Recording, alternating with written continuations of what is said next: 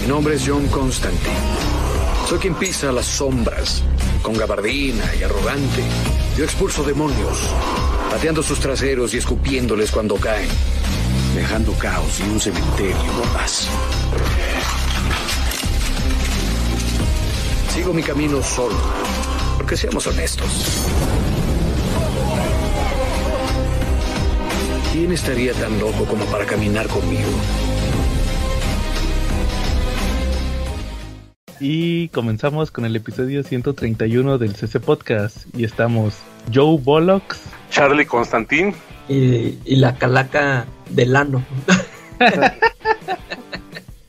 Órale, fuertes declaraciones. Y como cada semana, pues vamos a comenzar mandando saludos a todos nuestros CC cuates. Saludos primero a todos los que están en Comentemos Cómics Cabrones, el mejor grupo para hablar de cómics en todo Facebook.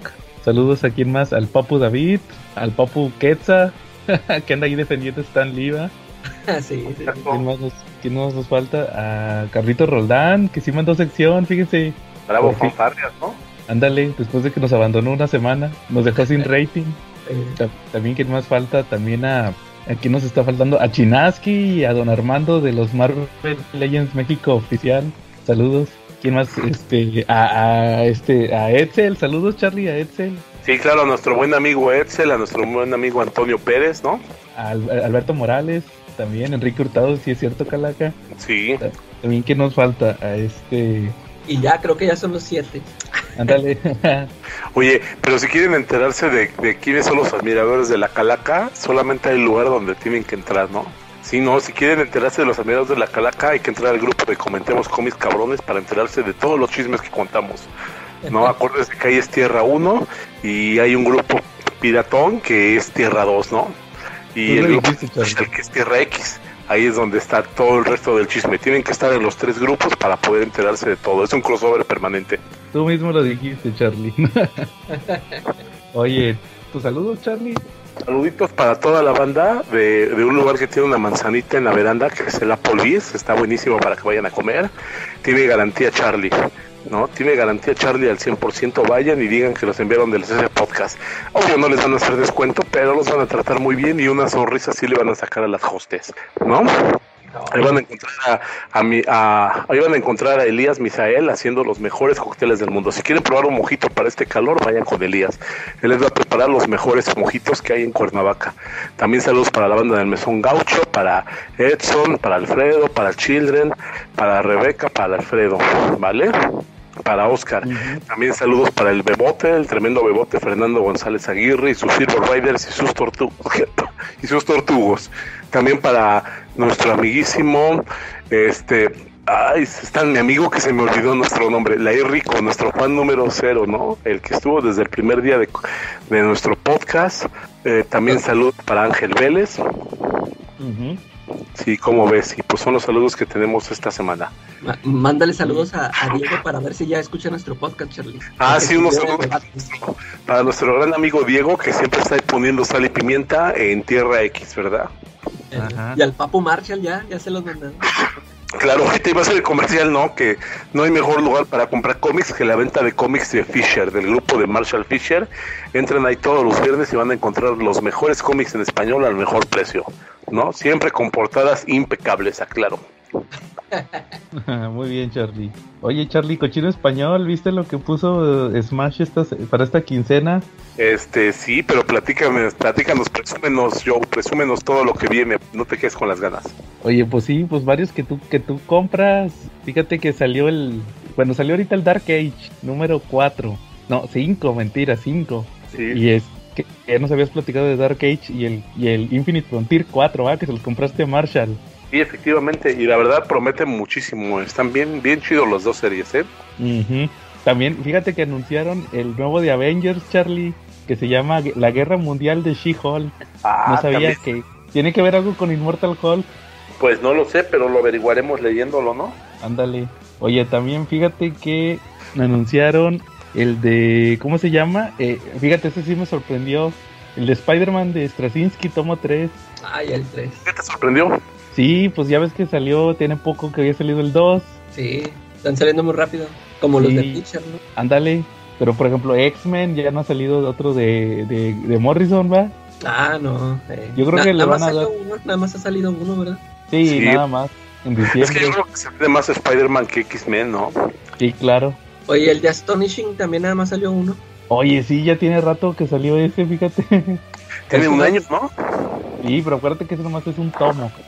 Entonces, pues yo creo que sí le van a dar un poco de prioridad a, a, a otras series, va, porque pues ese de Astonishing ya con otro hardcover te acabas la serie. Eh, Mira, eh, Pues sí, de hecho, aunque sí terminó bonito, terminó con el reencuentro, ¿no? De Colos y de Kitty, ¿no? Sí, pero luego cuando... Mejor no te spoileo que se acabe esa serie, Charlie. No, ya, ya lo leí, ya leí esa serie, ya sé hasta en lo que termina la serie. Y la verdad, eso de la balota gigante, como que se me hizo medio raro, pero bueno, son los cómics, ¿no? Ándale.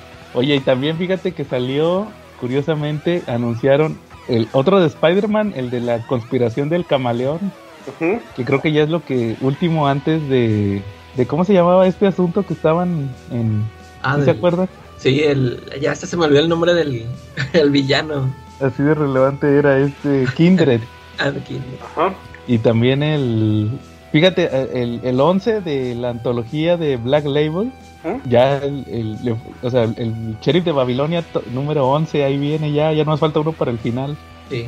Y de, y fíjate, y de, y de Hellblazer, que quién sabe por qué me acordé ahorita de Hellblazer. Este, eh, falta, haz cuenta que con este faltaría nada más otros dos para que acabe lo de Gar, lo de Gar Tennis. Exacto. Ah, ya van en el último arco. Antepenul, haz de cuenta que es el antepenúltimo número de, de Garth Ennis.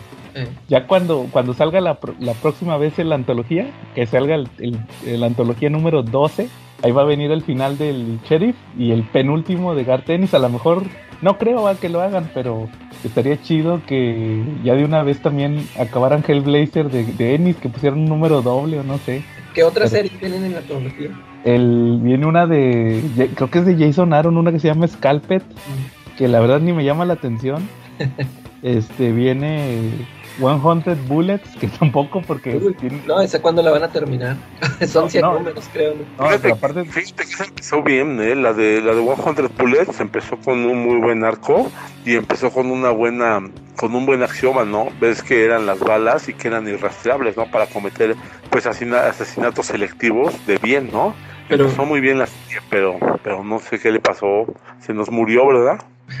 pues ah, yo pienso, yo tenía entendido que era al revés, ¿no? Bueno, yo, el- tú también leíste el primer, ¿verdad? Yo, el primer tomo, el primer arco. eh, ni me acuerdo, que no es la de la cholita. Esa, sí, o sea, yo, yo tengo ese tomo, yo lo compré y, eh, o sea, se me hizo así muy, muy X. Y, y ya después me enteré que después sí se pone buena la serie, pero ya, ya nunca la, nunca la seguí. Fíjate que yo no la leo porque pues, de- tienes que venir de los que habían publicado cuando, cuando era Vértigo México. Sí, Entonces, es, lo malo de estas antologías que, que si no traes el, el, el- pues el- ahora sí que el, el respaldo de los tomos anteriores, como por ejemplo Hellblazer, que yo sí tengo todo Hellblazer, Ajá. entonces este, pues yo sí puedo leerlo, va, pero pues si no los tuviera, pues dirías, yo este guate qué onda, va. Y este, eso pasa con la otra antología más, porque la otra antología, la de magia, viene American Vampire y viene Fables. Y estos pues se publicaron en, en cuando salió Vértigo, entonces ahí como que, ¿sí no, Charlie? En esa. Exacto. Y, y, el y la otra serie que trae pues es la de esta, la de Ch- Shade the Changing Man Ah, de, de Peter Milligan, que está interesante, fíjate que no le he dado tanto seguimiento, casi casi nomás leo el Sheriff y Hellblazer. Leí los primeros, de- los primeros de Shady Changing Man y está interesante. Así que pues ahí, ahí están los anuncios. Oye, y fíjate que también ah, eh, va a salir uno de Suicide Squad, un Definitive. ¿Y de de- qué, qué historias trae? ¿O es una serie nueva? Es la serie nueva que salió después de Infinity Frontier. Ah, La donde, donde ya el mero, el- o sea, esa la sacaron por pura moda, el principal es Peacemaker. eh, Como que, como que coincidió cuando anunciaron que iba a salir Peacemaker en la película, porque fue muchísimo antes y se les ocurrió que fuera el líder del Suicide Squad. Es cuando recluta a, a- a un Talon, a Superboy y a, y a otros personajes, pero fíjate que eh, a mí no me gustó tanto esa movida, Calaca y Charlie, porque fíjense que curiosamente salieron, por Infinite Frontier salieron cuatro títulos, o, o entre comillas originales, el que es el Suicide Squad, el, eh, ¿cuál es el otro? El Titans Academy, Teen Titans Academy, Ajá. el Swamp Thing, de Swamp Thing, que es el que yo compro, y el del, no sé si se acuerdan que yo compré uno del Sindicato del Crimen, una miniserie. Ajá. Entonces como que los escritores se pusieron de acuerdo que, eh, que esos cuatro títulos estuvieran relacionados. Porque por ejemplo, el, la del Sindicato del Crimen terminó la serie porque era una miniserie. Pero en, las otros, en, en los otros títulos han estado saliendo los del Sindicato del Crimen. También en, y creo que tuvieron un crossover Suicide Squad y Teen Titan.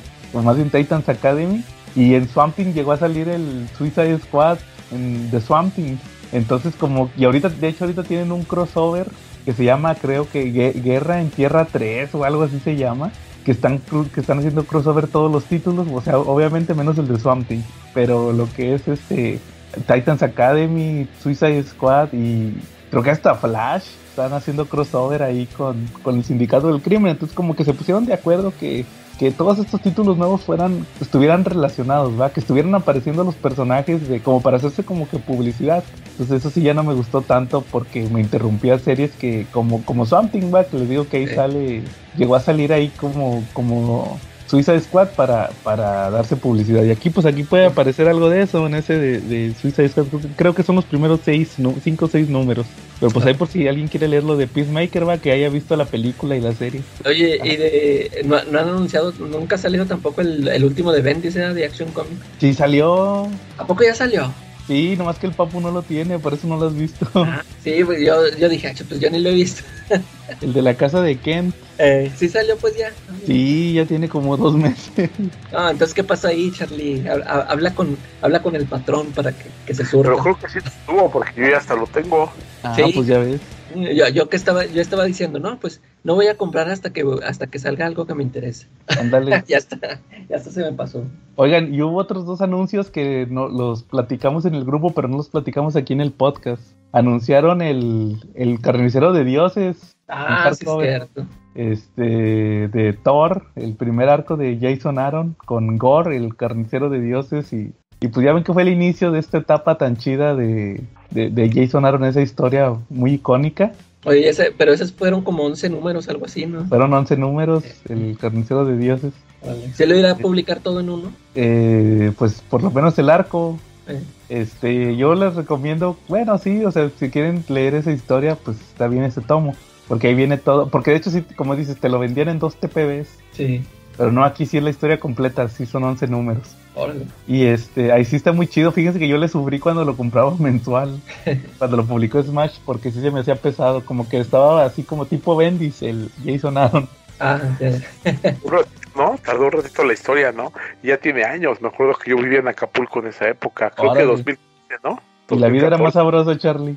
Y la vida era más sabrosa en Acapulco, ¿no? Qué bien. Oye, y el otro que anunciaron fue el. Déjenme les leo el título completo. Ahí les va. DC Comics Deluxe, Batman, El Largo Halloween, la secuela Victoria Oscura. Ah, qué, qué, qué, qué vergüenza que le tengan que poner Batman de Long Halloween, la secuela, Bueno. Dark Victory. Y así lo están manejando también en Estados Unidos, no es jalada de Smash. Te- Tienen que dejarlo muy claro. Y, Debemos entender que entonces The Long Halloween hizo su propia marca, ¿no? pues sí, Charlie, porque pues tomó mucha popularidad por la película. Sí, exacto. Y si está igual de bueno que The Long Halloween, o pasa lo mismo que con el Dark Knight. Que, por ejemplo, Dark Knight, pues Dark Knight Returns y todo lo que siguió, pues no estuvo tan padre, la neta, ¿no? Pues fíjate que afortunadamente no llega a tal extremo de tan malo como el Dark Knight Strikes Again, Ajá. pero este como que te queda de ver, o sea, como que si lo empiezas a leer como la secuela, como dice aquí, la secuela de, de The Long Halloween, ya traes expectativas muy altas. A mí sí me gustó. De hecho, yo lo tengo en TPB, eh, ¿se acuerdan? En, en, en inglés, lo compré de Navidad, creo, porque ya quería leerlo y este y sí me gustó mucho esa historia fíjate me pareció entretenida cierra muchos muchos arcos de, de The Long Halloween eh, pero sí sí recicla muchos muchos conceptos eh, a la- te digo a la- al final es una historia entretenida pero lo que yo digo es que Smash yo creo que la van a cajetear con las traducciones porque Ahí, ahí el enemigo ya les había platicado alguna vez, es eh, un personaje que se llama el ahorcado, el, Ah. el, el hangman, porque Ajá. tiene que, tiene que ver con, con el juego este famoso del ahorcado. Entonces, este, muchas veces al final de la historia les voy a spoilear, pero no les voy a decir cómo, pero tiene que ver una interpretación de una de un juego del ahorcado. Que les faltaba, le faltaban letras, le faltaban letras a, a un ahorcado y, ya habían dado por hecho que era una una palabra. Que era una palabra, pero no se les ocurrió que, con la otra con, le cambiaban la letra que faltaba y podía ser otra palabra. Ah, Van a tener que, dejarlo en inglés. Ah. Sí, porque Sí, porque dije cuando cuando dije cómo le van a hacer aquí, porque son dos palabras bien diferentes. O sea, al final en inglés nomás cambia una letra, pero en español son palabras bien diferentes. Entonces dije, capaz si pueden decir, pero sí, la, clásica va, pero significa en inglés sería esto. así le haces mucho en las series también, pero en, inglés significa esto, puede ser así. Ay, salió políglota. Como ven. Muy bien. Están los anuncios de Smash para la semana, ahí los platicamos la siguiente semana. Y qué tranza, cabrón, escuchas del CC Podcast. Ya llegó el asesino del rating después de una semana de ausencia, la cual no notaron. Y les traigo las novedades de la tercera semana de mayo de Panini Manga. En 119 pesos, Black Clover número 27. En 129, One Punch Man 29. Jujutsu Kaisen 18.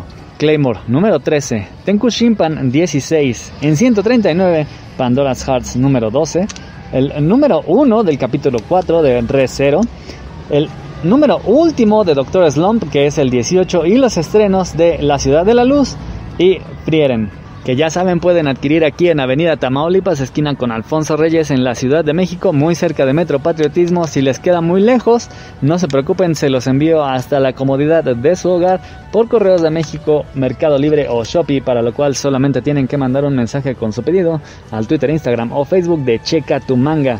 Y si checan su manga en YouTube, encontrarán los dibujos y las ediciones de estos ricos y deliciosos monos chinos de entre los cuales destaca el regreso después de muchísimo tiempo de One Punch Man. Una serie que básicamente está hecha para burlarse de todos los estereotipos de el género de peleas de los shonen. En el cual, por ejemplo, tenemos un paralelismo súper grueso en lo que está sucediendo casi al mismo tiempo en el manga de My Hero Academia. La asociación de villanos en conjunto se unió para darle problemas a la Asociación de Héroes y derrotarlos. Así que estos finalmente se unen, averiguan todo y van en masa hacia la guarida del cuartel de los villanos. Que en el caso de One Punch Man está justo debajo del edificio donde vive Saitama, quien pues bueno comienza a notar el escándalo y baja al sótano para quejarse con sus vecinos que están haciendo ruido. Así, el superhéroe, que es Saitama, acaba venciendo a los villanos más peligrosos para el beneficio de todos sus compañeros y que no lo noten porque ni siquiera estaba convocado y que otros tomen el crédito por sus grandes hazañas. Les super recomiendo que vayan a checarlo al canal porque el arte de este manga es bastante bueno. Las escenas de acción son muy vigorosas, los villanos se ven bastante temibles, pero sobre todo las waifus se ven bastante apetecibles.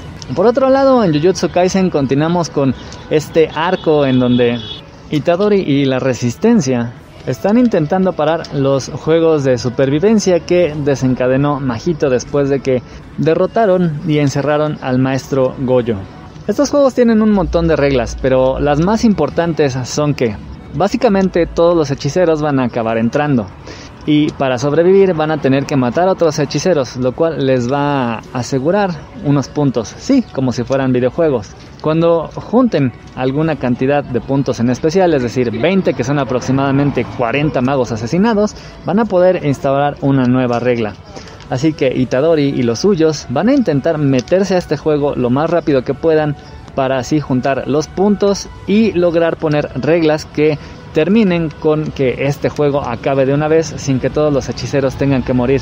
Pero para eso tienen que infiltrarse, asesinar o juntar puntos. Y por supuesto van a tener que encontrar un montón de aliados que les ayuden con esta tarea que se ve sumamente difícil.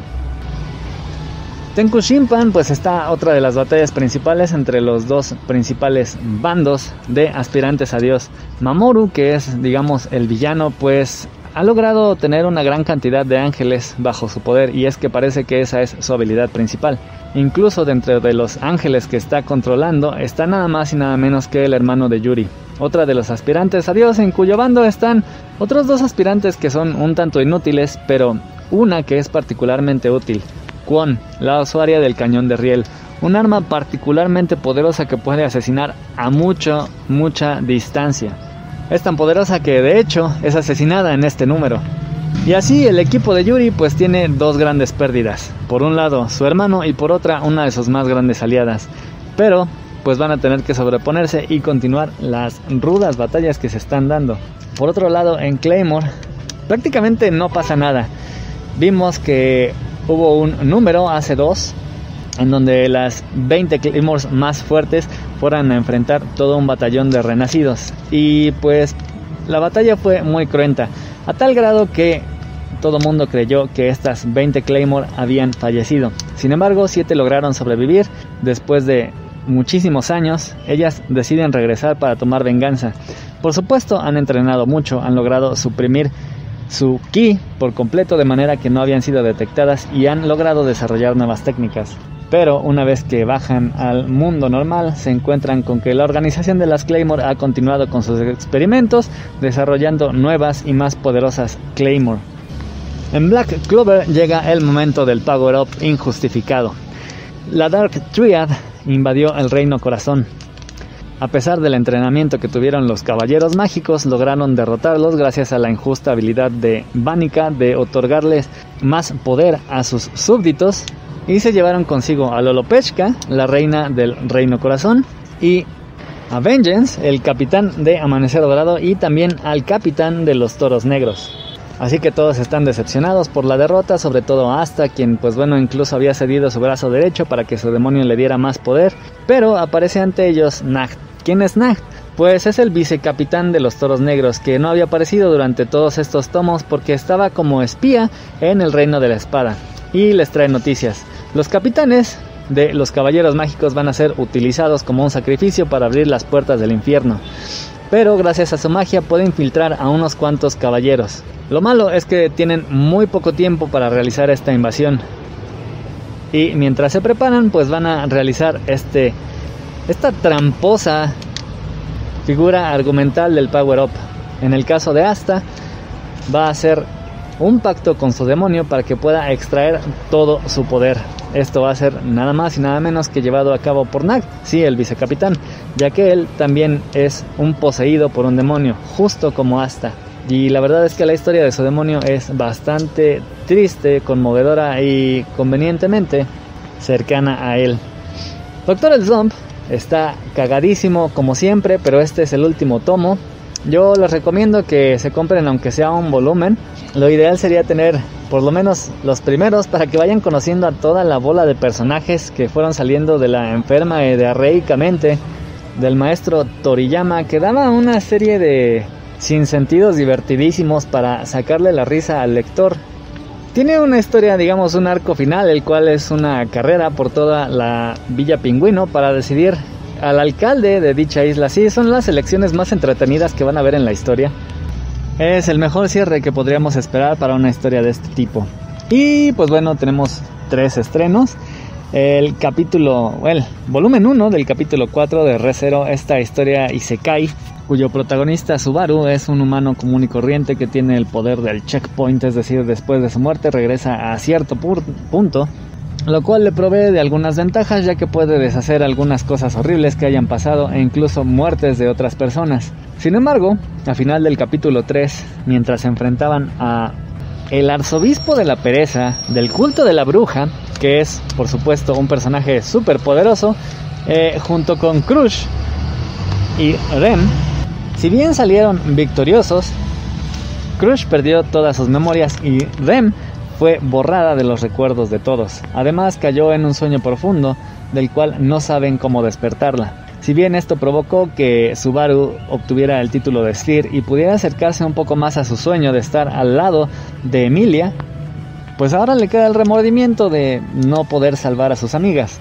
por lo cual, junto con Emilia, va a emprender un viaje en el cual espera obtener información mientras continúa enfrentando al culto de la bruja y así poder despertar a Rem. Ciudad, la Ciudad de la Luz es un tomo único.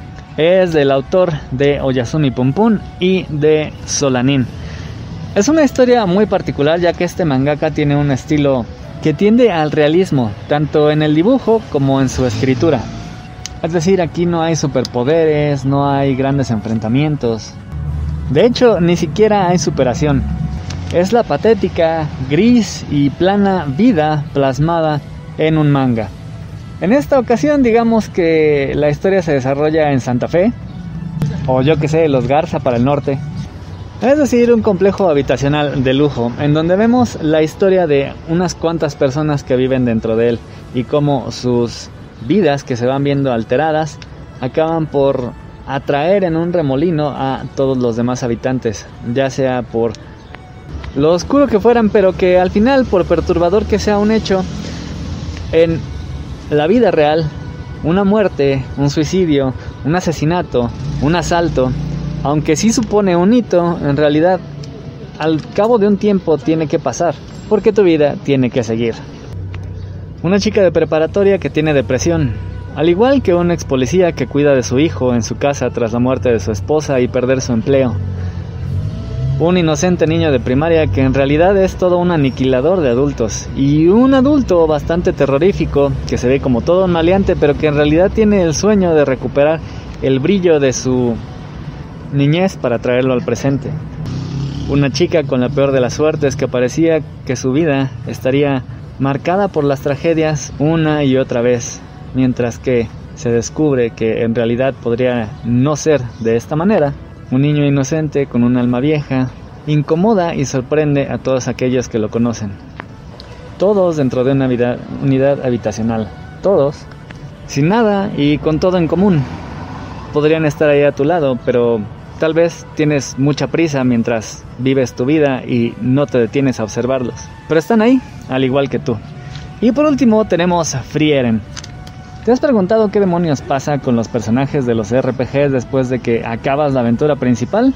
A veces la puedes rejugar, pero ¿qué pasaría si ellos fueran personas reales? Pues tenemos un grupo típico de un grupo de aventureros del RPG.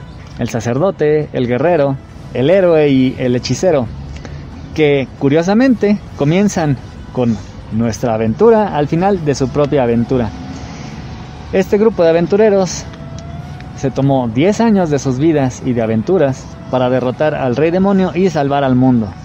Y justo cuando ellos están despidiéndose después de esta gran hazaña, es cuando nosotros les conocemos. Pero en particular nos vamos a fijar en Frieren, la elfa que es también la hechicera. Y es que los elfos tienen vidas extraordinariamente largas. De hecho, Frieren quizá haya vivido más de mil años, por lo cual los 10 años al lado de sus compañeros en realidad le parecieron un fragmento muy pequeño de su vida, mientras que para ellos han sido, pues, en algunos casos, incluso un cuarto de su vida. Así que cuando se separan para reunirse muchos años después, mientras Frieren sigue igual, ellos ya han envejecido e incluso están al borde de la muerte lo cual provoca pues, que por primera vez en mucho tiempo ella se pregunte acerca de la vida de los humanos, cuya vida es tan efímera que quizá debería concentrarse un poco más en conocerlos. La verdad es que se ve muy interesante, está muy curioso este manga y parece que vale la pena. Y pues bueno, eso fue todo. Esta sección ha terminado, podemos darle gracias al Señor y continuar con la programación habitual. Charlie, ¿algún tema que traigas? Como todos saben, dentro del Charlie Tour fue por, fui por unos cómics con el Rey, con Marshall Fisher, y pues fui recibido en la Marshall Cueva personalmente, y pues ahí me despaché con la cuchara grande, de cómics, obviamente, claro, ¿no? Eh, y pues resulta que ahí me aventé, que, que tomé, tuve bien el de comprar el de Hero Reborn, ¿cómo ves? Los héroes renacidos, que ustedes ya habían platicado de esa historia, creo que efectivamente hace un año, ¿no? No, no creo que hayamos platicado de eso sí, como no, de la historia del Suicide Squad, ¿no? De, perdón, de la historia Del, del Squad Supreme, cuando ellos se vuelven los héroes oficiales de la Tierra, ¿no? En el mundo Marvel. Ajá, ¿y de qué va la historia? ¿Por, qué pasó eso, Charlie? Eh, ¿Por qué pasó? Pues es una muy buena pregunta. Lo que te puedo decir es qué es lo que sucedió.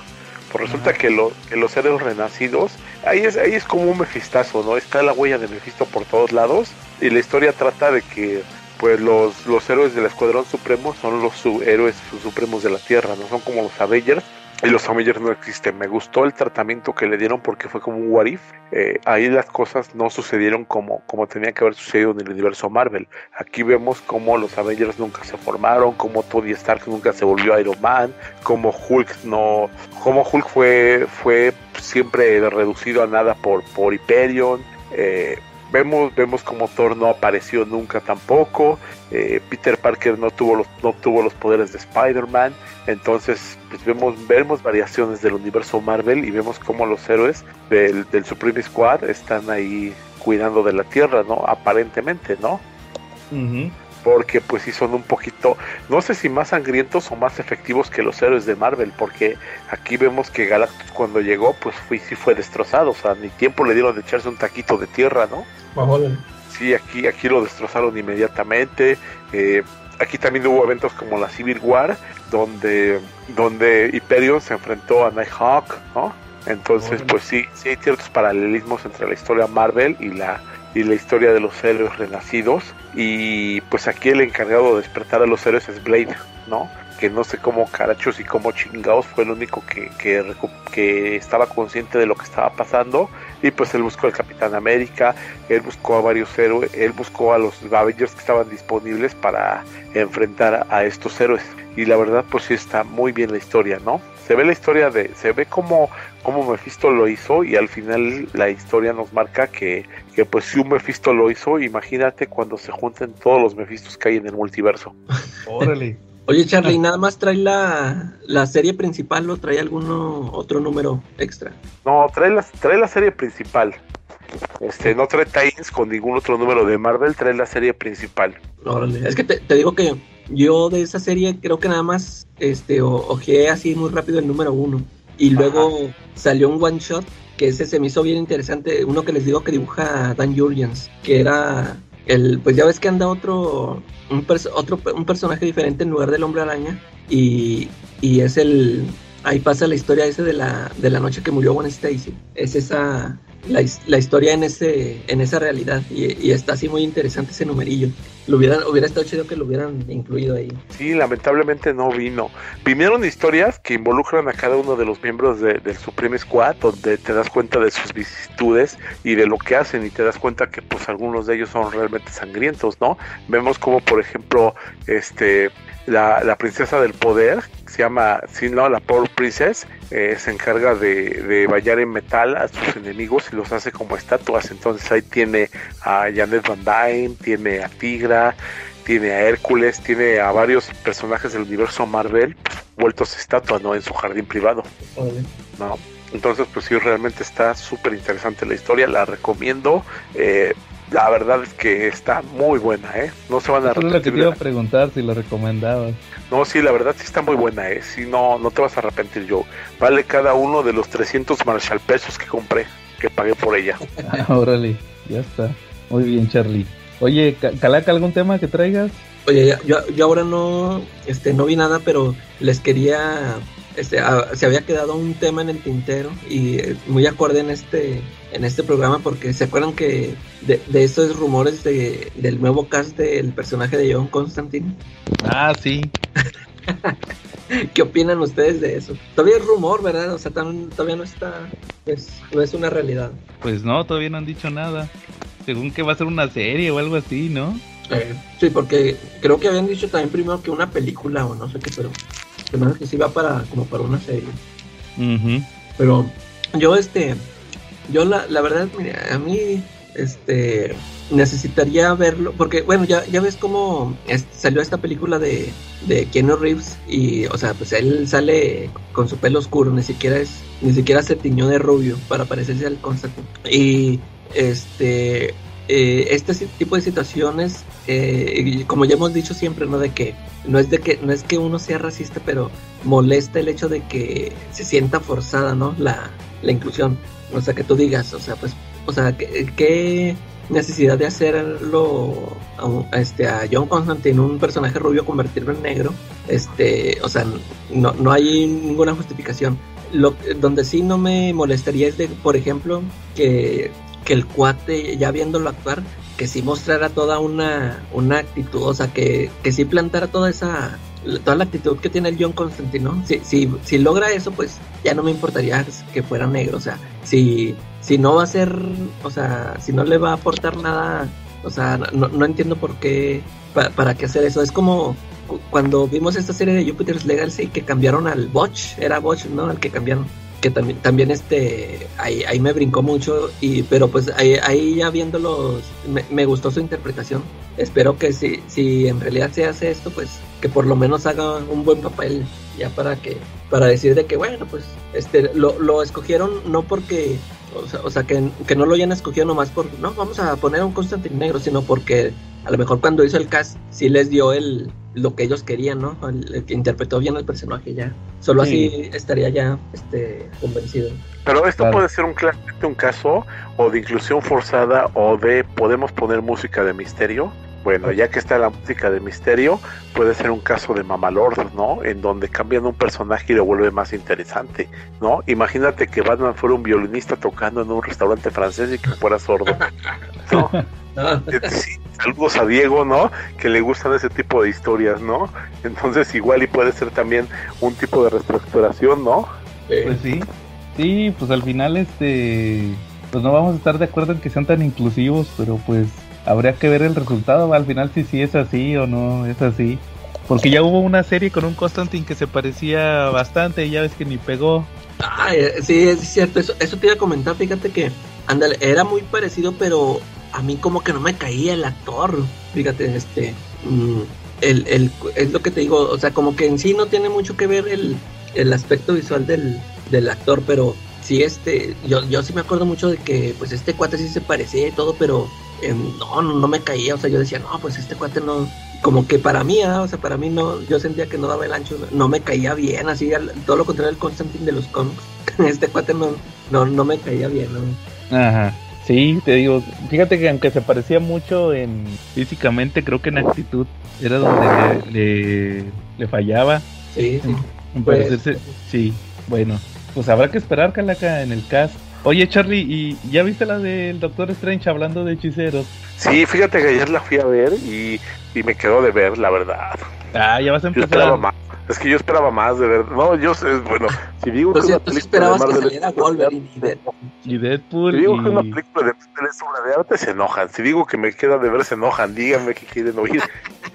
No, a ver, dinos, dinos qué fue lo que te quedó de ver, qué, qué fue lo que te que no te llenó, a ver. Pues es que no sé, desde el principio como que como que como que no sé, eso de que van a ver a Wanda, de que va a ver a, a Wanda y le despepita la historia y en los primeros 10 minutos se da cuenta que Wanda es la mala, como que como que le den la madre, ¿no? A la historia. O sea, me hubiera gustado más que hubieran hecho la típica trama donde, donde hay un enemigo. Digo, por los cortos yo me imaginé que el enemigo principal pues era, era el pulpito Shuma Gorat y luego resulta que el pobrecito de Shuma nomás salió cinco minutos, le partieron su jefa y se fue, no para siempre, no del universo Marvel, ¿no? Y digo, todos teníamos mucha expectativa en Shuma Gorat porque sabemos que es uno de los, de los seres primigenios de Marvel más poderosos, ¿no?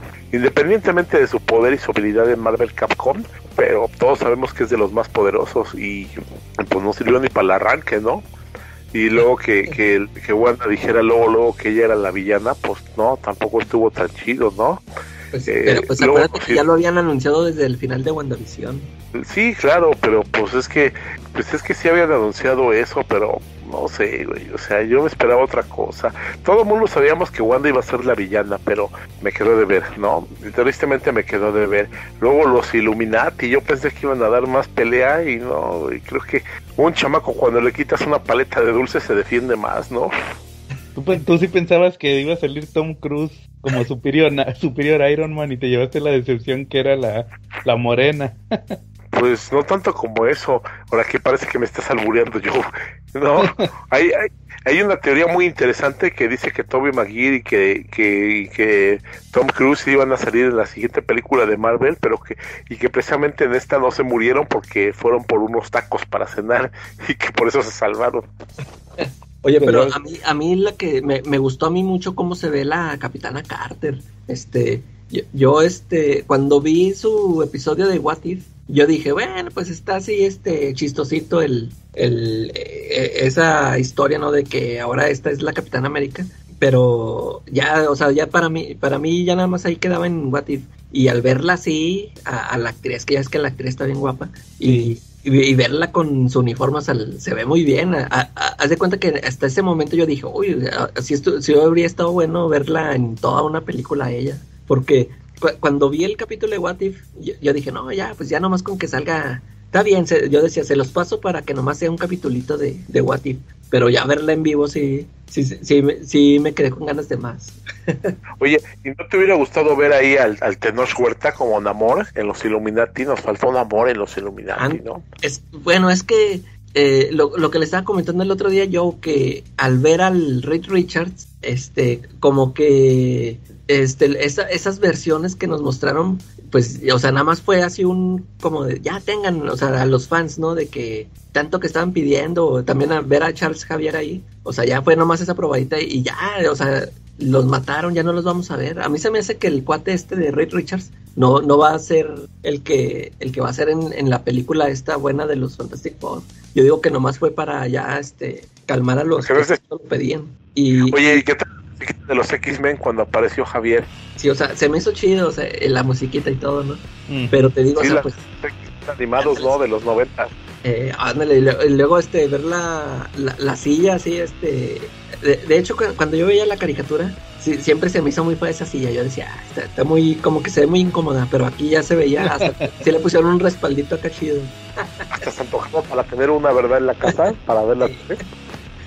Pero sí, yo, pienso que por eso no pusieron al, al Tenoch, porque pues se supone que él sí iba a ser el oficial, y aquí como que nada más querían meter versiones que, que nunca, o sea, que ya no vamos a volver a ver. Por, por eso pusieron ahí al Black Bolt. Si era el de la serie, ¿verdad? sí, era él, pero con máscara. Ah, no, nunca salió con máscara en la serie. No, en la serie no. ah, Yo pensé, no, pues entonces le, le dieron pues ese plus. La única que se parecía a su, a su no sé si les platiqué de esa serie de Inhumans que a la medusa en el primer capítulo la, la dejan pelona ya, ya para no tener que estar haciendo el CGI y nomás tiene una escena al principio donde usa su, su cabello el cabello eh. y luego este al final del episodio la dejan pelona la única que sí se parecía igualita era Cristal Ah, ok. De hecho, de hecho hasta la, a la chava, no, no, nunca he sabido si Cristal lo, lo que tiene en el cabello, ya ves que tiene el cabello y tiene como unos listones negros, o no sé si son listones, algo así. Sí. Tiene como unos rayos. Eh, eh, sí, bueno, haz de cuenta que en la, en la serie a la chava le pusieron unos rayos justamente negros. Haz de cuenta, parece que le. como si le hubieran pasado un bote de pintura en spray ahí por una línea recta para que parecieran los rayitos. Era la única que era igualita, la chavita de que era cristal. sí. Y, y Black Bolt. Kirby, ¿verdad? Sí, y como dice, como les decía, Black Bolt ahí nunca salió con máscara. Salían con otros trajes, o sea, no, no así uno. No era, no era su traje. No, no era su traje de Black Bolt. Pues, ni modo, Charlie. Que por lo menos nos dieron eso. Ajá. Los memes que puso el Quetzal en su página, digo, un saludo para cómics, cosas y, y cosas geeks se llama así la página del? Se, se llama Memes, Cómics y Libros y... sí, memes y más memes, ¿no? No es cierto Quetzal. Se llama Cómics y Cómics y Mundo Geek, algo así, Cómics y Cosas Geeks. Cómics, libros. son unos memes que de verdad eran acertadísimos, muy buenos, te cagas de risa porque son la pura realidad de la película, ¿no? Pues es que subió como 80 memes, yo nada más creo que aguanté como... Pues sí, mínimo le tenía que mínimo le iba a atinar a 10, ¿no? Ándale. Oye Charlie, pero yo tengo una duda. Este, ¿qué te, ¿qué, te pareció a ti lo de las incursiones? Cuando mencionaron las incursiones. Me pareció que tenemos que hacer un episodio de los Illuminati para la otra semana, ¿no? Ándale, o dos semanas. No, pero aquí en corto, que ¿No te emocionaste o no viste las posibilidades? Sí, por supuesto. En los cómics de Marvel se manejó que los Illuminati hacían incursiones en otros mundos, ¿no? Este, para, para, para salvar este universo, ¿no? Y pues sí se veían así medio, medio malditos, medio desgraciadotes, ¿no? Ajá, sí, claro. Entonces, este, ¿no crees que por ahí pueda venir el futuro de las películas? Pero es que si sacan un crossover con la Liga de la Justicia, no manches, eso estaría más que genial. O sea, si llegan a sacar eso, de verdad que romperían récord con todas las películas, ¿no? De audiencia y de todo, ¿no? Sí, para, para mí, este, ya ves que últimamente que, bueno, que yo, por ejemplo, yo, yo que digo de que, pues, ya, este, eh, yo que me siento un poquillo agotado de las películas Marvel, y que ahorita lo que lo que están haciendo es esto de los multiversos este pues este yo, a mí sí lo que ya me impactaría así mucho mucho es esto que dice Charlie ya un, un crossover pero pues eh, pues el acá del lado de DC todavía no no se no se organizan bien este pues me hubiera gustado ver e, esa esa Justice League que, que vimos eh, me hubiera gustado ver que en su momento que si se hubieran enfrentado este con los con los Avengers no este, eso sí se me haría ya lo más impactante ahorita Uh -huh. Nunca minimices un crossover en una película, Calaca. Acuérdate que en los 2000 cuando sacaron la de Aliens contra Depredador y la de Freddy vs. Jason, puta, todo mundo... O, ojalá, que, cuando... ándale, ojalá, ojalá que llegue un momento en que los mismos productores de Disney que digan, oye, pues ya, o sea, ya, ahora que sacamos y pues esa sea la, ya la, la definitiva que se, se avienten a hacer un crossover. Eso sí estaría bien chido. Pues si hubo el santo contra no dudes que esto puede pasar, ¿no? Oye, o de No. perdido que saquen el Escuadrón Supremo con, con los actores de DC. Ándale, que sí, sí lo pueden hacer. ¿eh? Le- ya como no le hablan al Henry Cavill acá. Que sea, que sea Hyperion o Capitán Britannia. Ahí. Va muy bien, Charlie. Entonces no le das tu sello de aprobación a Doctor Strange 2. Pues sí, véanlo un día que estén aburridos, pero pero la neta no. Yo siento que es que a lo mejor ya trae un hype muy alto la de Spider-Man o ha habido eh, ha habido películas como la de los Avengers, la última, que tenían un hype más alto y esta y esta no sé, no no no tuvo tanto fanservice, no, no le faltó fanservice, no sé, algo le faltó, ¿no? Sí, Pero es no. que fue eso, Charlie, que sí traías mucho hype tú y, y yo, por ejemplo, yo sí iba así más reservadillo de que, nah, pues a ver qué tal está y por eso a mí me gustó más. Iba así, iba El- el- Pero lo que sí tiene es el sello de San Raimi. Eso sí lo vi Sí. plasmado en la, en la Sí, película. sí me gustó. Vi, vi que vi que tiene menos chistes y que es más de San Raimi la película, ¿no? Ujú. Sí, eso sí. Bueno, muy bien, Charlie.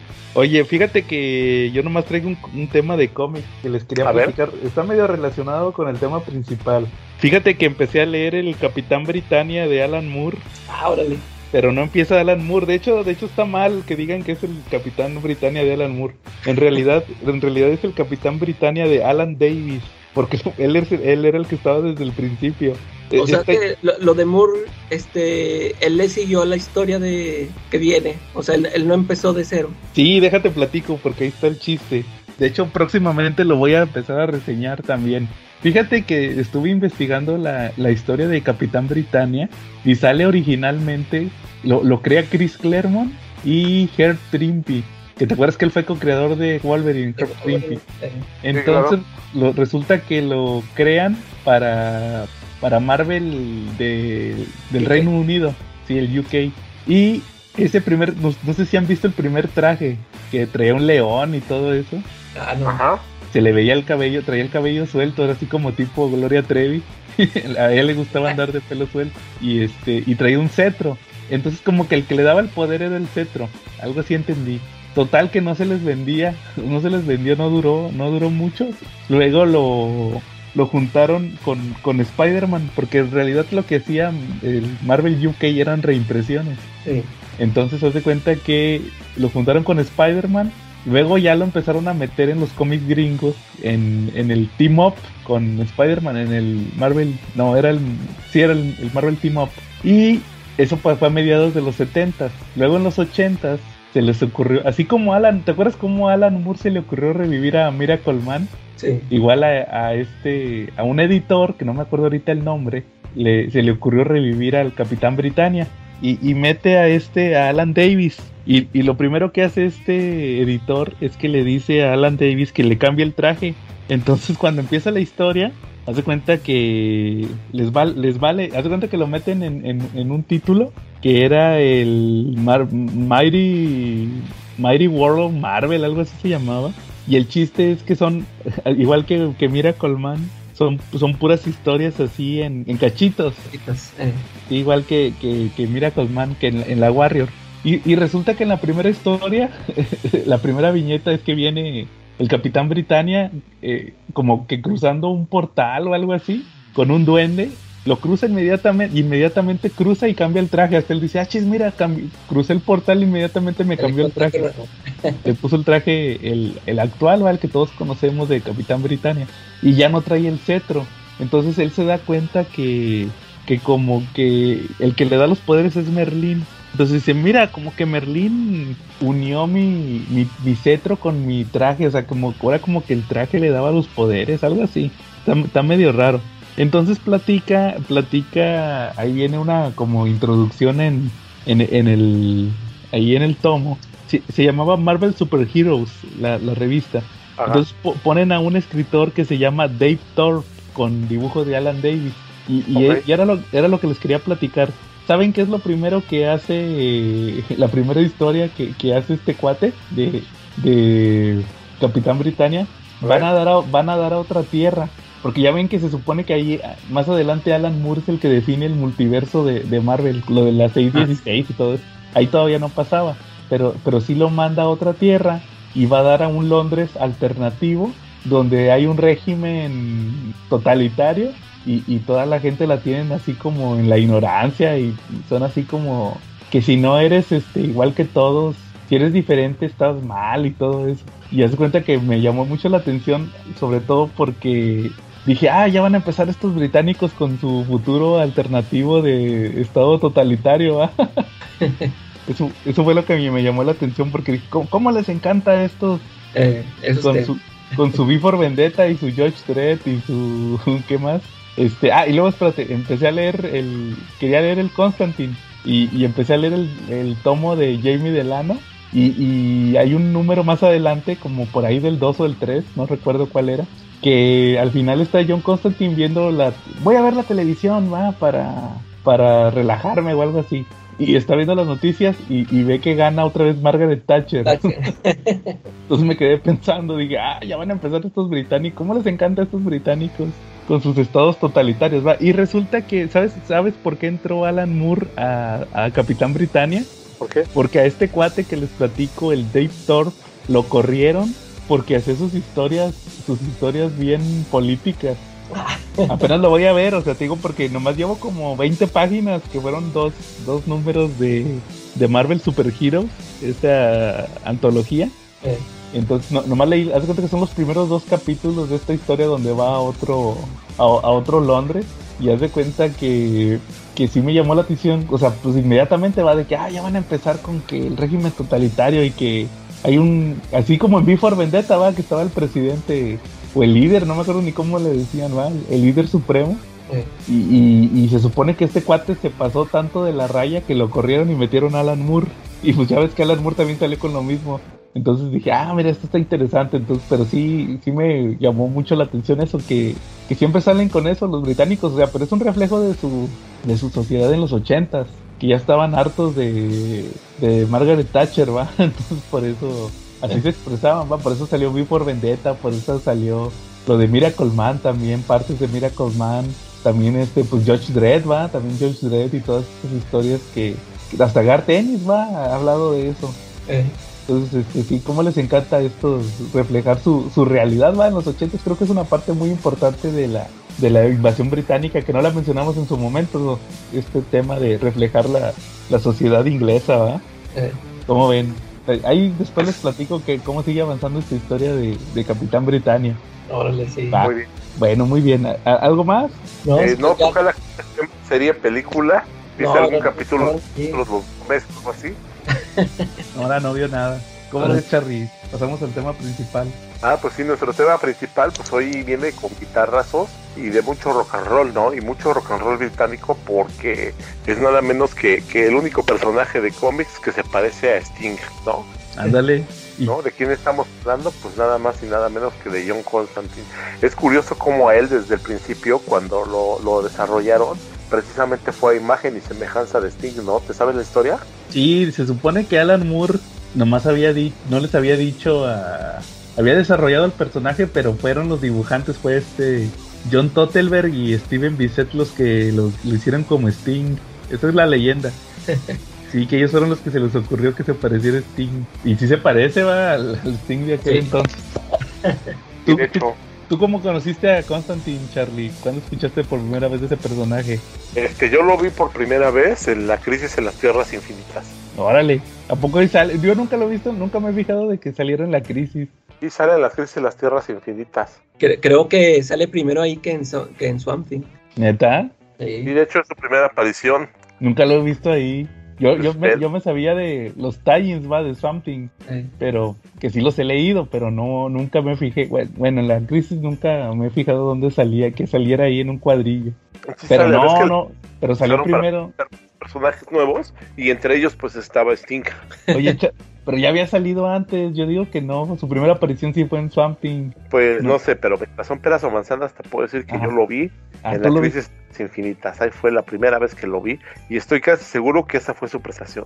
Ajá. sí, yo, yo tenía entendido que sí, que, que muchos creen que fue en Swamp Thing, pero que sí salió primero ese número de, de crisis. Necesito checar este la numeración. Órale, eso sí está interesante. De hecho, fíjate que yo sabía que su primera aparición no es cuando sale el- ahí con Swamp Thing, en cuando se le aparece ya que habla con él. Él salió desde el primer desde el primer tomo.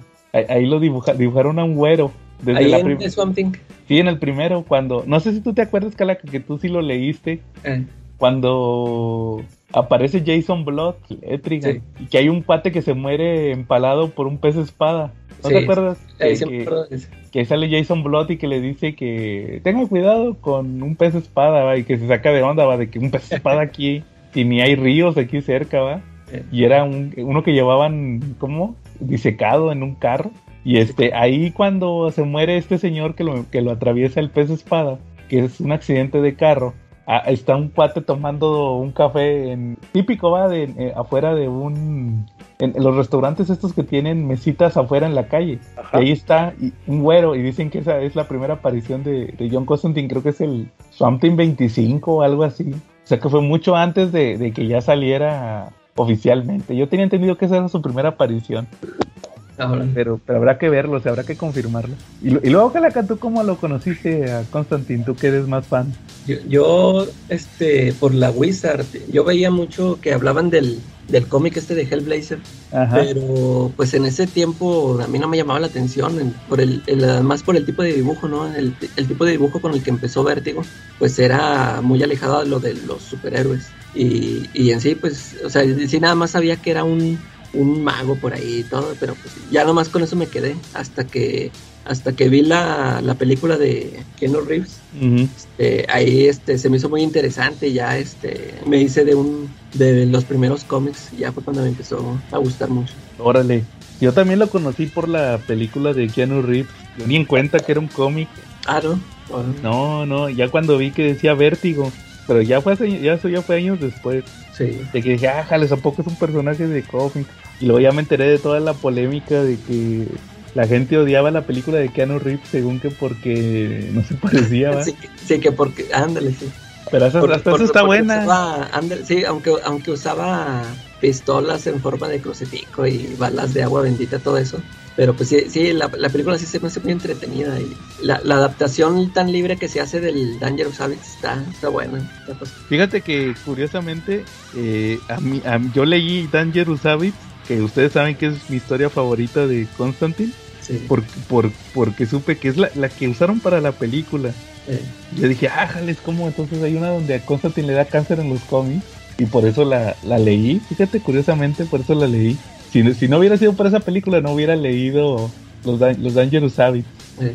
Esa, esa sí, yo conocí a, a- a John Constantine. ¿Qué, qué más, Charlie? Ah, pues Constantine es un personaje muy rico, ¿no? Con él se puede jugar de muchas maneras y puedes hacer historias que no son las típicas historias de superhéroes, ¿no? Te puedes aventar un día una historia, de un crossover con Batman y otro día te puedes aventar una historia donde Constantine eh, se enfrenta al demonio que poseyó a un príncipe del, de la corona británica y que por eso era Jack el Destripador, ¿no? Entonces, pues es la riqueza de Constantine, ¿no? Te puedes tener un día una pelea contra demonios y un mundo histórico y al siguiente número lo puedes meter con Batman o con Deadman, ¿no? Y fíjate que a, a mí en lo personal me gustan más las historias que no tienen este, que ver mucho con demonios o todo este mundo en el que vive Constantine. Por, por ejemplo, esa, yo, tu favorita, esa de Danger Savage, sí está así muy, este, aunque, aunque pues, o sea, ahí meten al, al este cuate, el First of the Fallen, Sí. y, to- y todo este rollo, pero toda la bronca que trae Constantine es, es, es así muy terrenal, ¿no? O sea, de que se trae la enfermedad gacho y luego que se reúne con el amigo, o sea, todo ese drama, todo ese tipo, ese tipo de historias me gustan más que a que se ande este, peleando con, con demonios. Fíjate que, que sí tiene muchos elementos sobrenaturales esa historia de los hábitos peligrosos. Sobre todo, pero como personajes, va de que primero va con una demonio y luego va con, el- con el Gabriel, con el arcángel, ¿no? que le dice el Snob, Sí, el Snob.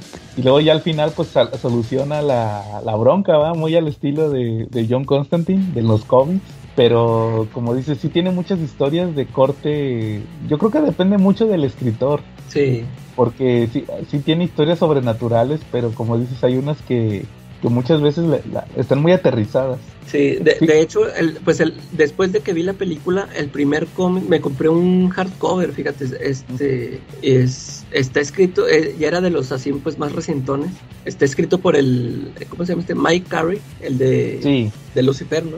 ajá. Y este, y fíjate que ese sí lo sentí muy este eh, bueno, con, con parecido a la película de con esto que tiene que ver de que hace exorcismos y todo este rollo, o sea, sí, sí se anda ahí enfrentando un demonio y todo. O sea, no, sí, pues no saca armas de, de, de cruces y todo eso, pero sí, este, sí, sí está, sí tiene ese toque de horror y, y sí me gustó y empecé yo a comprar. Pero pues ya- ves como a mí me gusta mucho la etapa de Brian Acerello y, y eso también está así muy terrenal, o sea, sí, sí, este, Constantine sí ut- utiliza su magia para salir de, de aprietos de ahí, pero sí también es un- una, una historia así más aterrizada.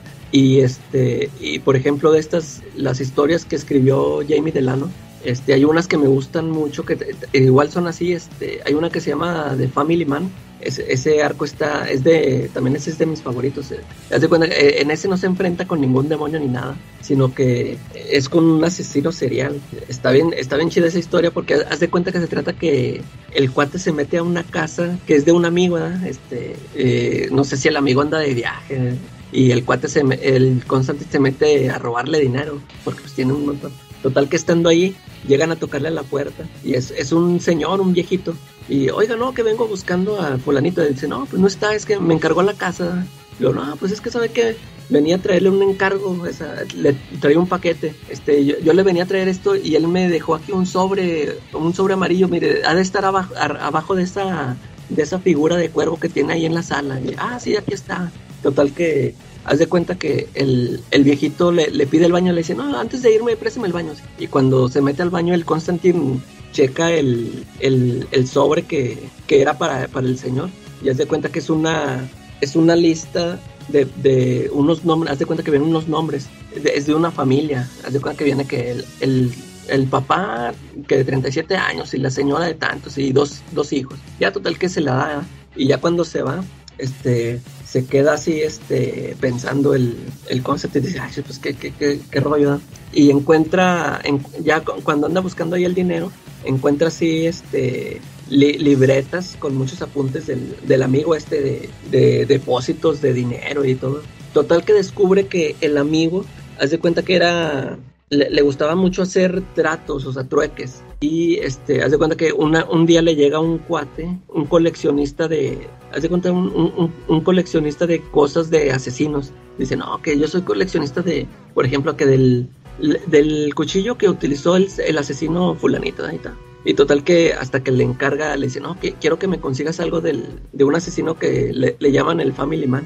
Eh, o sea, sí, que siempre anda asesinando familias. Y que quería un, pues un souvenir, algo de él. Y total que lo contactan, haz de cuenta que se pone en contacto con el, con el asesino. Y le dice, sí, pues sí te voy a mandar algo, pero a cambio yo quiero que tú me des algo también, este, que tú me consigas víctimas.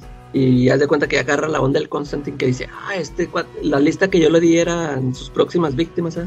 Y haz de cuenta que abre el paquete que le mandaron y era un, este, un, como un, este, un, este cilindro lleno de sangre, que era de, la- de su último asesinato. Y ya se agüita Constantine porque dice, "Y ya, ya lo mandé, le di la dirección de una familia inocente los va a matar. y total que el, el Constantine se pone a, a buscarlo para, para detenerlo, ¿no? Porque dice, pues ya los, va, a ser mi culpa. Y está, está muy chido ese, te digo, ahí, ahí no utiliza nada de magia, no, no mete nada de eso, pero es, es un, un dramón acá que tiene el Constantine. Le pasan, pasan varias cosillas ahí también con el papá, con el papá de Constantine. Órale.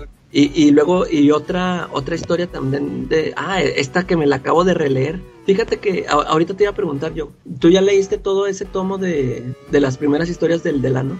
No, no lo, no lo he terminado de leer. Fíjate que me, se me dificultó leerlo. Es que está, está pesadón, ¿eh? Sí, fíjate que no, no, no pasé del primer número. sí, es este donde... Ah, el del, el del hambre, ¿no? El de un... Ese mero. Está chido, fíjate que está chido, pero como que tienes que leerlo de número por número. Sí, está, está, muy pesado, ¿no? Ajá. Y este, el de, todo, ¿no? El dibujo, los colores, o sea, está así muy raro. Pero, este, ah, yo, yo también nada más lo leí, esa vez que lo compré lo leí, se, lo acabé hasta también así, se me hizo muy pesado. Y ya no lo he vuelto a leer, ahorita lo quiero releer para ver este, si ya le agarro más sabor porque eh, ¿Ya leíste tú el número ese del Newcastle? Ese, sí, ese es el único que he leído. Ese está bien chidote, ¿verdad? Ese sí. Pero porque ya eh, te sabes el origen de Constantine. Sí, es, ah, porque sí, yo cuando empecé a leer los primeros cómics de Constantine, pues siempre lo mencionaban, siempre, ¿verdad? Siempre salía colación de que Newcastle, que lo que pasó en Newcastle. Y fíjate que yo, pues, ya cuando lo leí aquella vez, se me hizo bien chido. Y ahorita lo, eso, eso fue lo único que releí ahorita. Y, ah, se, o sea, me sigue pareciendo así muy bueno. Ahorita le, hasta le agarré más sabor. Ese, ese capítulo, hasta me gustaría que si vuelvan a hacer una película de Constantine, ese estaría chido que lo adaptaran, porque el origen, ¿no? Ese origen. Ese estaría muy chido. Sí. O sea, sí, todo el ambiente que crean de, de terror, sí, sí se me hace muy bueno ese, ese episodio. Sí, cuando convoca al otro demonio y le sale mal. Sí.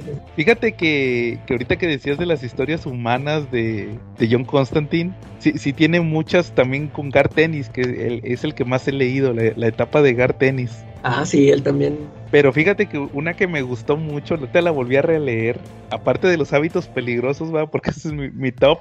Eh. Este, no, la, la, mera verdad me falta leer muchas historias de Constantine. Este, pero le, no, no, sé si tú te acuerdas de cuando se vuelve vagabundo. Ah, ¿no? sí, sí. Se, se, me hace muy muy humano que se hace se, se hace no sé si te acuerdas en los hábitos peligrosos tú Charlie de, de Constantine cuando no es así no cuando, ¿No la has leído? Es la de la, cuando le diagnostican cáncer, ¿no? Sí. ¿No la has leído? Es eh, no me acuerdo bien. Sí la llegué a leer hace tiempo, pero ahorita no me acuerdo sí. al 100%. Hay, hay, hay, un número, fíjate, que me gusta mucho, que es el que decía Char que decía Calaca que cuando se, se junta con su amigo, porque ya, porque ya tiene cáncer y este y va a haber otro amigo que, que, que también era mago. Y, y, le platica, oye, ¿dónde está tu novia? Va? Se llamaba Kit. Y dice, no, ya me abandonó. ¿va? Que según que se acuerda John, John Constantine que se, se, divertía mucho con él y con ella. Y, y, y resulta que, que, le dice, se ponen bien, bien pedos y luego le dice, no, pues yo venía porque quería ver si me podías curar el cáncer. Y le dice el otro guate, no, pues yo quería que, que vinieras porque quería ver si me podías curar la cirrosis.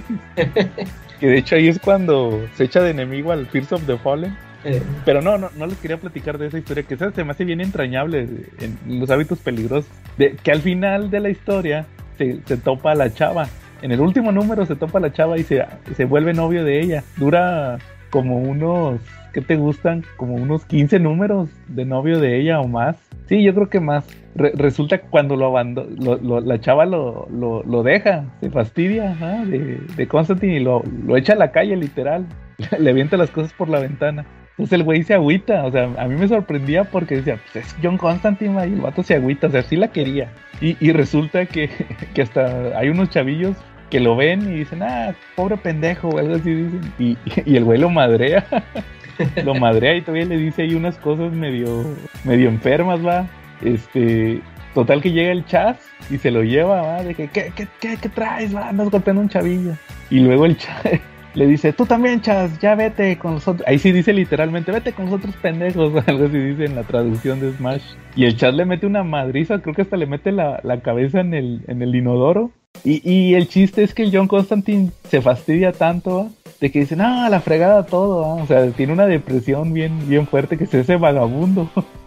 Y esa historia, fíjate que se me hace bien, la, la dibuja este es- Steve Dillon, Steve Dillon, este, se me hace bien, bien entrañable en el aspecto de que eh, anda por la calle y anda pidiendo limosna para que le, para comprar pues a- alcohol, va, es pa- prácticamente como estos que compran los, los vagabundos, va, que compran su amporita de, ¿cómo se llama? Tonayán o algo así, va, el más corriente que hay. Que de hecho creo que un, un cuate le vende combustible, o sea, era para pre- este, este para prender los, para prender el carbón, este, para los encendedores, le vendí uno de esos. Y me hace bien, bien triste que se vuelve vagabundo y se junta con, está en un edificio abandonado con otro vagabundo que es un gay. Que, le, que, que dice, que literal dice, ah, me duele el trasero, ah". Bueno, no dice el trasero. Le dice, no manches, ¿a poco vendiste tu trasero? Dice, sí, para comprar comida. Que el pato era prostituto, prostituto gay. Y, y luego llega este vampiro. me- me- esa, fíjate que esa historia no me gusta tanto. Hay, eh, la del número 50 de, de Gar Tennis es el Hellblazer 50, que es que se topa un vampiro. eh, Te sirve más que nada para que te platiquen todo lo que ha pasado en los 50 números. Y al final el vampiro se va a madrear a Constantine, nomás que le dice, pues faltan 20 minutos o algo así para que empiece el amanecer. Y se pelan los vampiros. Dicen, ah, vivirás un día más, Jo- John Constantine. Entonces re- resulta que el vampiro se lo topa, cuando lo ve así de indigente, se, se- se lo, se lo topa en, en la calle.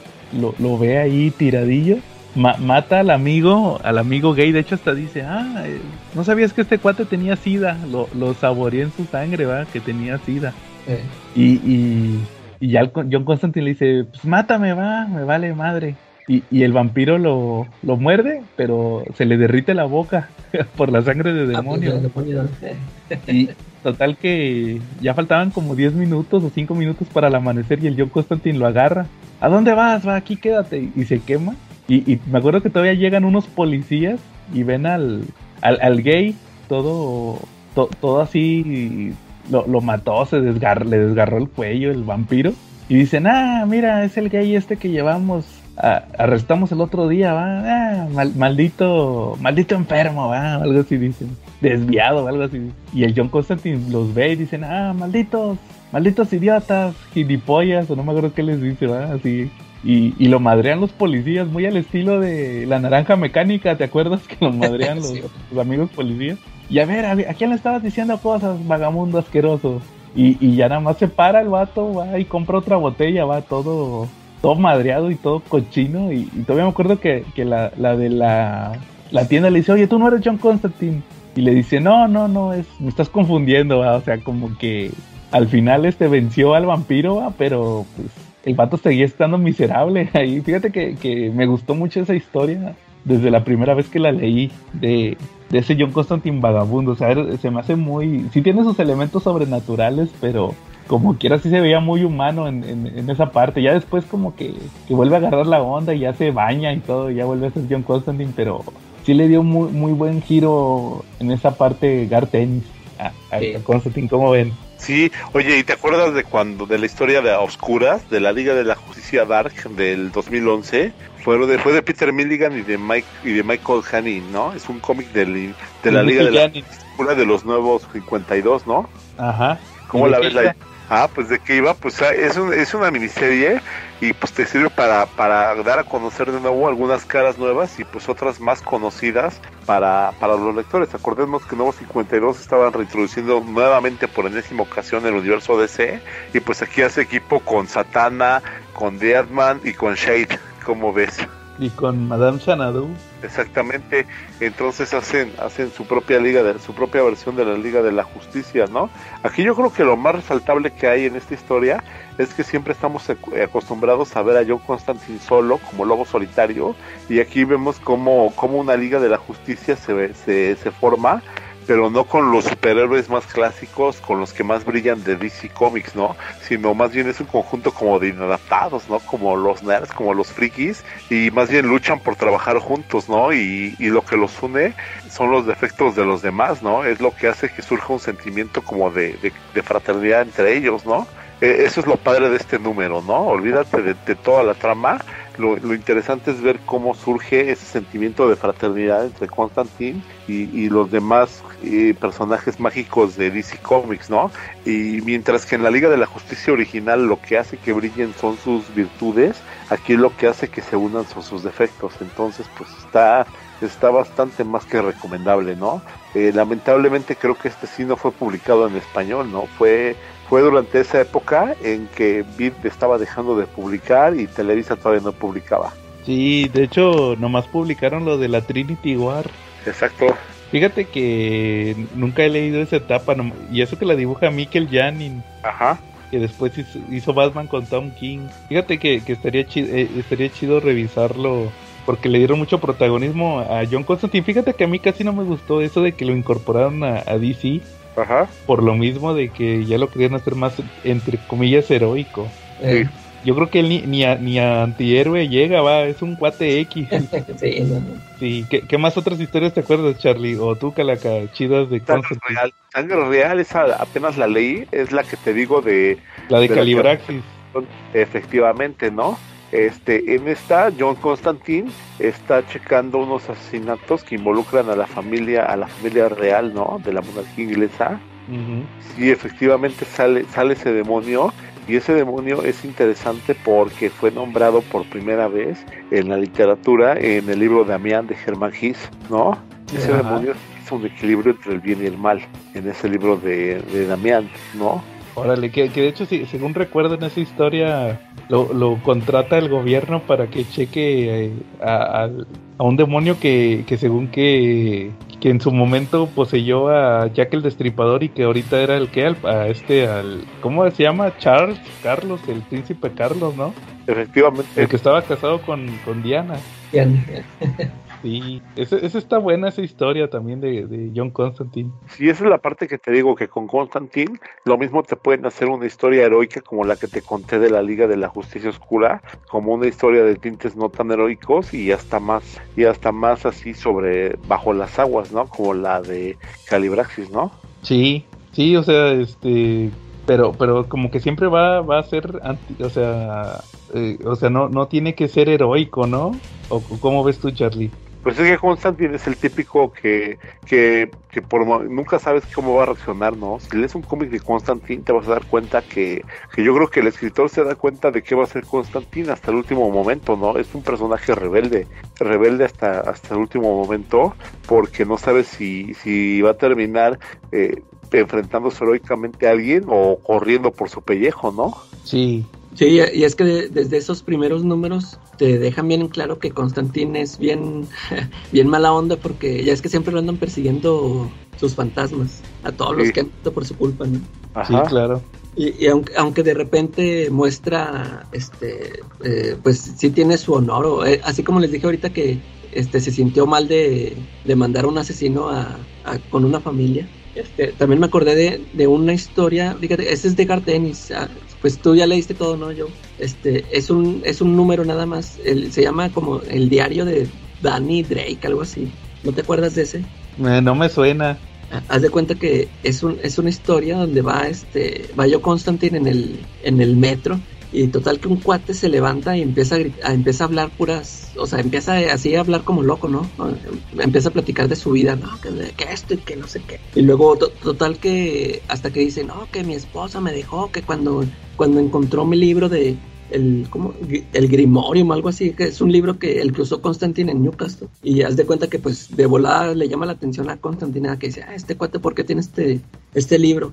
y lo sigue y haz de cuenta que lo sigue hasta su casa y ya le dice, a ver, este, te escuché que dijiste que tienes el Grimorium. Y no, ya le empieza a contar, le dice, no, si es que, cuando, ya le empieza, le dice que cuando él era chavo, este, que se juntaba con sus amiguillos a, así que a jugar a la Ouija y así muchas cosas de esas. Y total que se hace del libro y total, invoca un demonio para que creo que le pide pues riquezas, porque es de cuenta que cuando lo lleva, cuando llega a la casa Constantine es una casotota, tiene mucha lana el cuate, pero pues le, pidió todo eso al demonio y pues el, demonio pues a cambio de su alma y total que cuando el, demonio va a, reclamársela este este el cuate este le ofrece, estaba casado, hace que estaba casado y la esposa estaba embarazada y total que el cuate mata a la esposa y le saca el bebé y se lo, se lo ofrece al demonio. Y sí, es de cuenta que el, pues ya se da cuenta, Constantine es de cuenta que revisa el libro y ya ve, ya ve cuál, cuál demonio es, con, con el nombre sabe,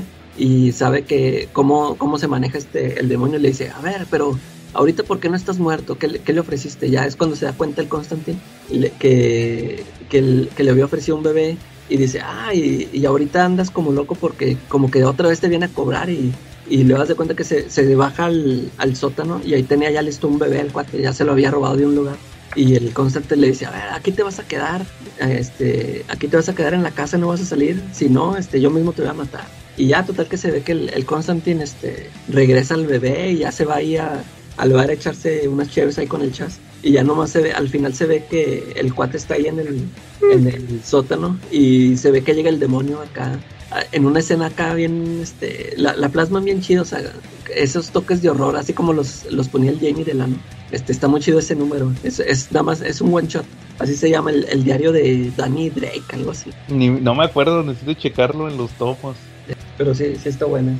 De hecho, ahorita que, que ya lo termine Smash, voy a empezarlos a reseñar todo lo de Gar Tennis también. Eh. Y ya nomás falta, te digo que faltan, ahorita con este que van a publicar van a faltar los últimos dos. Ya el cierre de, de Gar Tennis. Fíjate que, que, a mí me gusta mucho también ese de Newcastle. El de cuando, cuando muestran este cómo fue que perdió a, a la chavita, a la Astra. Eh. Pero no, pero no, no la historia en sí, platicarla, sino cómo salen sus otros personajes de apoyo. Su bandita, va, que te acuerdas que tenía su bandita. Eh. No sé si sepas cómo, cómo salieron originalmente esos personajes. Está interesante. A ver, a ver. Salen en, en Swamp Thing. Ah, órale. Haz cuenta que, que Swamp Thing, cuando salió la primera vez John Constantine, fue porque resulta que el personaje eh, eh, Swamp Thing acababa de descubrir que tenía poderes eh, místicos. Porque hace cuenta que, que, tiene una batalla con, con Arkane, con su villano principal, y este venía bien así, bien poderoso, ¿va? y Swamp Thing se lo madrea. Y hasta ahí dice, ah, chis, este, pues este cuate nomás era pura fuerza bruta. Era un monstruo, ¿va? o sea, la única manera, como, como Arkane era un hechicero, Ajá. decía, la única manera que este cuate me pueda madrear ahorita es que se haya dado cuenta que tiene habilidades mágicas. O sea, la clásica que, como apenas lo está presentando Alan Moore, ahí resulta que Arkane siempre supo que que Something tenía habilidades mágicas, ¿va? pero nunca lo había dicho. Entonces hay, hay, hay, un número donde sale otro personaje, es en el tercer tomo, que se llama Nook Face, que es un cuate, es un vagabundo que, que como que se mutó porque tomó eh, desechos radioactivos. Es como el vengador tóxico, algo así. Entonces resulta que te topa Swamping, hazte cuenta que el vato anda vagabundeando ahí por todo Estados Unidos. Anda siguiendo más bien es como una crítica social, anda siguiendo a los que, como el señor Burns, que, que tiraban los desechos radioactivos en los árboles o así, que, que pero en este árbol, eh, señor, ya no caben más barriles en este árbol, pero, pero en el otro cabía, cabían cinco, así como el señor Burns. ¿Dónde tiramos esto, señor? ¿En los juegos? No, esos niños inquietos ya están despertando sospechas. Al parque. Creo que está lleno, señor. No, a los otros tres les cupieron nueve. Entonces este cuate como, como es adicto y necesita la, los desechos radioactivos anda siguiendo a otros cuates que, que andan pagando para, para tirar los barriles ahí en el pantano de Swamp Thing. Ajá. Eh, resulta que, que, se lo topa, ahí es una historia de dos números. Hay uno bien chido donde, donde se, se topa, haz cuenta que es el, la perspectiva, haz cuenta que la historia pasa en un número y Ajá. el siguiente número es la misma historia pero la perspectiva desde varios personajes. Te vuelven a armar la historia, pero así, yo vi esto, yo vi aquello, ya esta hora pasó esto, ya esta hora pasó aquello. Total que el cuate se topó a something y como es un vagabundo radioactivo, le, le dio así, oh, amigo, te ves mal, ten, dale un trago a esto, ¿va? Y le dio un trago a, a la radiación y quemó a Swamping. Y, y la Abby Arkane pensó que se había muerto. porque se, se deshace, de cuenta que se empieza a deshacer el cuerpo. Y, y, literalmente como Baby Groot, ¿te acuerdas cómo se muere Groot y lo plantan y vuelve a salir, ¿va? Así, literal así volvió a salir Swamp Y lo planta, y la, la, lo, lo, planta, lo, lo cuida hasta que, hasta que vuelve a crecer. Entonces como que ahí empieza a decir something, ¿sabes qué? Pues como que tengo poderes, puedo, puedo volver a crecer. Entonces llega Constantine un día y le dice, oye, que, que yo sé que tú eres mágico. Entonces este, pues necesito que me ayudes. Y, y, y, le dice, no, no, no te voy a ayudar y tú me vas a decir todo lo que sepas sobre, sobre mí. Y le dice Constantine, no, me ayudas y yo te, yo te ayudo. Entonces le dice, necesito que te vayas para tal lado, que es la historia que les platiqué una vez, la de los vampiros, los vampiros acuáticos. Eh. Entonces primero le dice, ¿y cómo me voy a mover hasta allá? Le dice, le dice Constantine, ¿no se te ha ocurrido que puedes dejar este cuerpo que traes ahorita, que es como un cascarón, y crecer en otro lado? Y así le hace, así le hace, se empieza a, a mover. Su principal forma de mover es así. Deja el cuerpo que traiga y empieza a crecer en otro lado. Entonces, hace cuenta que los, esa etapa de Alan Moore son misiones que le da Constantine a Swamp Thing de ir a pelear con monstruos y todo eso. Y le empieza a enseñar habilidades. Y ya hay un punto donde le dice Constantine que, de hecho, te pasan lo que él está haciendo al mismo tiempo. Anda viendo a, va a ver a un nerd, que es un amigo de él, que es como, como que le consigue información. También una pintora, que esa, sal, esa sale en el primer número de Jamie Delano, que está muerta. Va, va al departamento John Constantine de ella y luego va a buscar una monjita y, y, empieza a recabar información que por la crisis, por la crisis en tierras infinitas, eh, está re, reviviendo. Ah, pues sabes qué es esta madre con la que van a pelear en la, en la Dark Crisis, el, la gran oscuridad o no sé qué es. Ah, sí. Ahí fue donde salió la primera vez. Y, y resulta que sale en esta, te digo, un nerd, una monjita y la, la pintora. Y a la monjita y a la pinto, a la monjita y al nerd los mata un monstruo ahí medio raro. Y, y, la, y al final la, la pintora lo traiciona a Constantine. Total que cuando sale, cuando empieza la serie de Jamie Delano, ¿te acuerdas que sale el, este, el drogadicto, el de la hambre, el hambre? Hey. Este, entonces ya cuando saca la historia de Newcastle, ellos son ellos. Por eso, por eso eso que tú decías que, que cada rato mencionaban que Newcastle y que Newcastle. Ya cuando platica la historia de que voy a platicar la historia que pasó en Newcastle, son esos mismos personajes, o sea, le quisieron dar una continuidad, que fueran sí. esos mismos jóvenes, este, y por eso siempre le mencionaban que no, después de lo que pasó aquella vez, va, no queremos saber nada. Pero son esos mismos que por eso, por, una quedó bien traumada y por eso se hizo monja. Y el otro que era el, el más ñoño era el nerd, y la otra pues, se fue a Nueva York, que era la pintora. Y el otro drogadicto, por eso se hizo drogadicto, porque quedó así bien mal. Entonces, es, eso como que siempre le quisieron dar continuidad. A mí me llamó mucho la atención cuando leí, te digo, que leí ese de Newcastle, que es el que más he leído de Jamie Delano, que decía, oye, pues estos son los mismos personajes que, que hizo Alan Moore, son los de los de Swamp Thing, los que presentó John Constantine. Pero sí le quisieron dar una continuidad a los personajes. Eso se me hizo muy bueno, esa, por eso ese, ese número es tan, tan chido, ese de, de este de, de Jamie Delano, ¿eh? ese del, del Newcastle. Sí. Y, y, es el que te justifica el personaje. ¿Cómo ves, Charlie? Pues sí, te digo que, que de repente tiene personajes que han sido una joya, ¿no? Eh, déjame te digo que yo creo que, que John Constantine ha sido un garbanzo de libre en cuanto a cómics, ¿no? Porque Garth Ennis, este, cualquiera de los de los mejores autores lo, lo ha tocado, ¿no? Sí, y autores, claro. no, no de moda, ¿no? O sea, me refiero a, a autores que, que realmente construyen un personaje, ¿no? Pues sí, de hecho, pues ya ves que es creación de Alan Moore, para empezar. ¿Qué otro personaje puedes decir que, oye, mira, esto es creación de Alan Moore?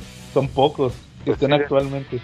Oye, oye, Calaca, yo te quería preguntar, este, ¿de qué va el número ese que, el famoso número que te mandé, el de Neil Gaiman? Ah, es este. Ay, es, es un. Es, es que es un. Haz de cuenta que hay. Es un fantasma que se aparece ahí en las calles. No me acuerdo. Es que no me acuerdo a quién se le aparece primero. Creo que a, a varias personas este, se les aparece. Y luego John Constantine lo ve.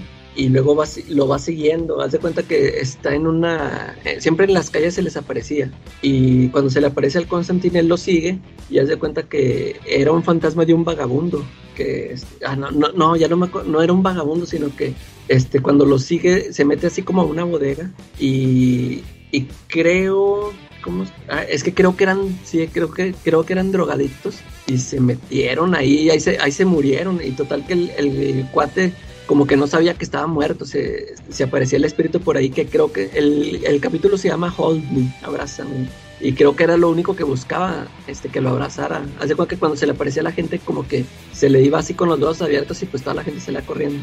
Y ya cuando encuentra a Constantine en los cuerpos, creo que es lo que dice, este, él ya ve ahí como que se estaban drogando y, y que, que creo que pues ahí estaba ahí el, el cuate tiemble y tiemble que creo que se murió de frío. Y esa es la, la historia. Está, está así, este, está chida, es, pues, es nomás un buen show. Oye, y ahorita que dices, eh, pues como la dibujó Dave McKean, eh, ahorita me, me acordé que Dave McKean, este, él hizo las, empezó a hacer las portadas de Hellblazer y luego el incompetente de Neil Gaiman se lo roba también para que las haga en Sandman. Como siempre, nunca puede hacer Ándale. nada original, siempre copiando. Saludos a Quetzal. Oye, y luego, deja tú, luego entra Glenn Fabry, ¿verdad? Eh, sí, con ah, con Garth. Ahí sí, portadas muy chidas. Eh, Fíjate que, que otra historia que me llama mucho la atención de Constantine, que ya la ha platicado también, ahorita que dijo Charlie la del Calibraxis, es la de la, la historia que inspiró Preacher. Ya la había platicado también una vez. eh, Es, es que das cuenta que en los hábitos peligrosos sale que Constantine va a buscar una, a una demonio que era amiga de él. sí. Ni te, en ese momento no te dice nada. Luego resulta que esa demonio la anda buscando el... Ah, pues ella es la que le dice, no hombre, el, el, el of the Fallen anda bien imputado contigo, te, nomás te va a hallar y te va a madrear. Y, y más adelante se da cuenta que también la anda buscando a ella. eh. Y ahí es cuando pasan su origen, que resulta que, que a ella la embarazó un ángel, la embarazó un ángel y, resulta que sí, es que mi misión era era este seducirlo, ¿va? hacerle la maldad, hacer lo que pecara, ¿va? Eh. Nomás que no pensó que el cuate se iba a enamorar de ella y ella se iba a enamorar de él y pero que le iba a embarazar. Y lo van a buscar y ahí te explican cómo se conocieron así, o sea, así los conocieron. Y resulta que después llegó como que el consejo del cielo o algo así, que son puros encapuchados. Y, y mataron al cuate, al ángel lo, lo asesinaron y a la chava le, le mataron al bebé. Creo que todavía ni nací, todavía ni nacía el bebé y lo, se lo mataron. Y este, que porque decían que era la fuerza más poderosa del universo que, que ocurriera eso. Un, un- un, un hijo de un ángel y una demonio.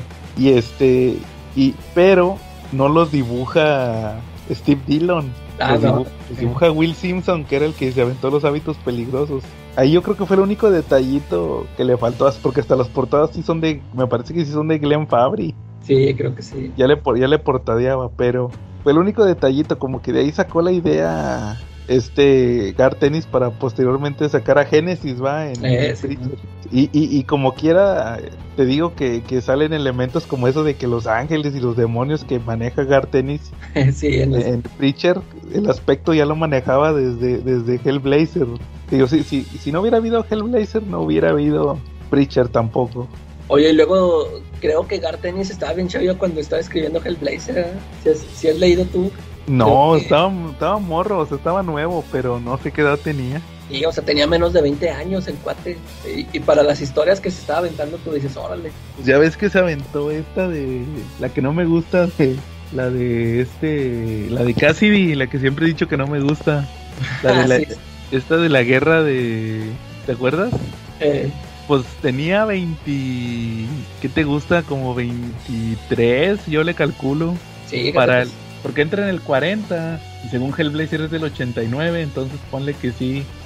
92, tenía 22 años. Fíjate, 22 años estaba en su mero, en su mero apogeo, Garth Ennis.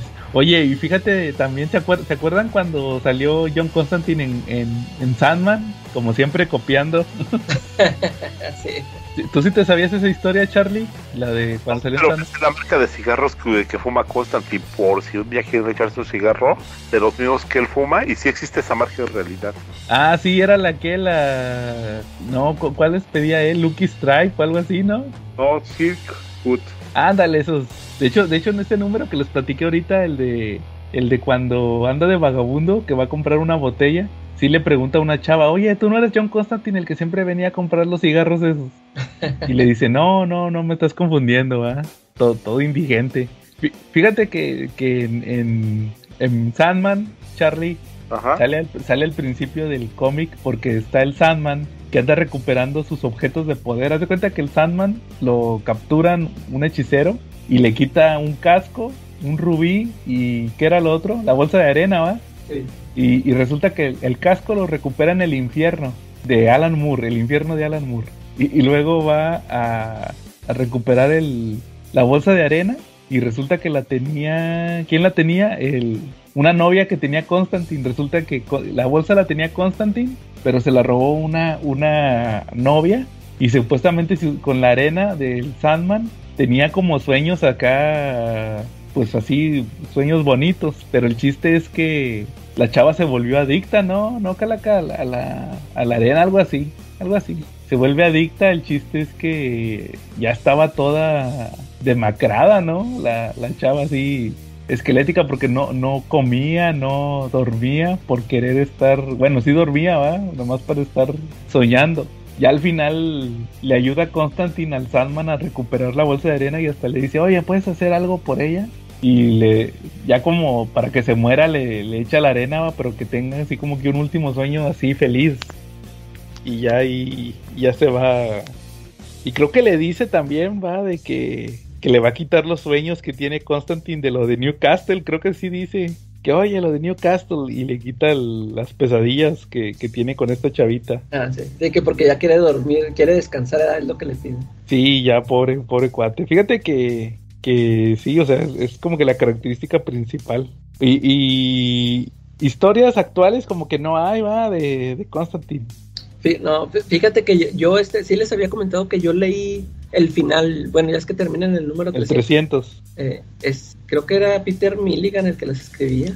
Ajá. Este, pero haz de cuenta que los empecé a checar desde que empezó el cuate a escribir, como desde el 250. Y este, fíjate que sí está interesante. Empieza, haz de cuenta que el, el Constantine se encuentra con, con una chava. Haz de, cu- haz de cuenta que él conocía a un mafioso y ese mafioso tenía una hija. El, el- pues el Constantine la conoció de niña y pues ya ahorita haz de cuenta que la conoce ya de adolescente, ya está así más grande. Pues ya es que él está así roquillo ya, ¿no? Sí. y, y ya la encuentra la chava esta grande porque ahora es este eh, trabaja con la sangre es este como es como forense y y este no sé al- al- algo anda investigando Constantine creo que su sangre algo de- algo de su sangre y, y va con ella y le dice "Ah, órale no pues ya está bien grandota este y, y no pues, y haz de cuenta que unos números los dibuja Simon Beasley de, en esa etapa y la, la dibuja bien buenota esa, esa chava. Se llama Epiphany. Y, y total que la chava también, este, como, con, como conoció a Constantine de cuando estaba morrilla ella, este, también le empieza, le llama la atención la magia y también haz de cuenta que tiene conocimiento. Y ya, total que hay, hay varias, haz de cuenta que pasan varias aventuras ellos, este, como desde esa vez que se encuentran, ya después, este, le anda pidiendo ayuda y, y se, eh, se empie- empiezan a convivir hasta que pues el Constantine se pues se enamoran, ¿no? haz de cuenta que sí, es- haz de cuenta que empiezan a ahí a tener relaciones y todo, pero el Constantine como que no se quiere clavar y total que tienen una bronca con pues, igual con un demonio y creo que la chava este, a la chava la matan o la o la dejan ahí ya este en peligro de muerte y el Constantine la salva, creo que hasta la lleva, o sea, como que hacen un conjuro como para mandarla a otro tiempo. Y total ahí ya se da cuenta el Constantine. Ah, haz de cuenta que esos números están chidos porque sí, se van al pasado y la cha- a, la, a la chava la mandan al pasado, como que para que ahí ya no le surta el, el creo que, o sea, lo que le habían hecho fue con un conjuro, ¿verdad? y con eso se está muriendo. Y la mandan al pasado para que, como que ahí ya no le va a hacer efecto. Y haz de cuenta que conoce al Constantine de joven, cuando andaba de punqueto, están chidos también esos números. Total que este se terminan casando. Y hay, un- hay un número así de la boda de Constantine y todo. Hasta eso está chido el número porque eh, haz de cuenta que en el día de la boda este se aparece un Constant, hay un Constantine malvado. No sé si no sé si sabían ustedes que el- hay una historia donde el Constantine que mató a su se supone que iba a tener iban a nacer gemelos cuando cuando la de- mamá de Constantine iba a dar a luz, haz de cuenta que eran dos, ve- venían dos embriones, haz de cuenta que eran dos, iban a, iban a nacer dos gemelos, este, y haz de cuenta que el Constantine mata al otro. Ahí, ahí se ve la historia, está así, está bien maníaca que, que se supone que era uno uno así bien formadito y el Constantine que, que ahorca con el, con el cordón umbilical, ahorca al, al otro, a su gemelo, y nada más nace él. Y haz de cuenta que como que después lo, lo anda también así cazando, se le aparece así como un fantasma. Ta- ta- ta- esa también es chida esa historia, esa también la escribió Jamie Delano. Y aquí este, en la boda haz de cuenta que ese Constantine se le aparece a la... Hay una sobrina, tiene una sobrina, no creo que se llama Gemma, algo así. La hija de la hermana. eh, esa, este, haz de cuenta que se le aparece a ella y la chavilla cree que es Constantine, pues haz de cuenta que está igualito y, y la viola. Y, y pues la chava de cuenta que le empieza a agarrar un chorro de coraje a Constantine. Y este cuate sin saberlo del Constantine, sin saberlo.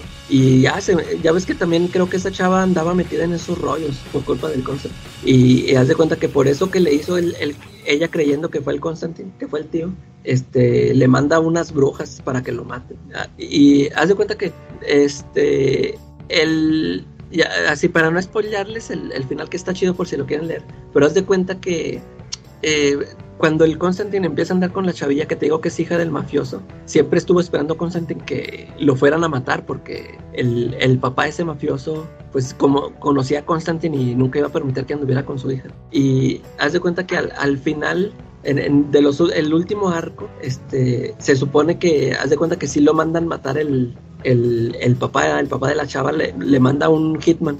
Y sí, le dispara, se- que se supone que haz de cuenta que ahí, eh, en el primer número del arco, le disparan y total que se, se supone que es donde se muere, ¿no?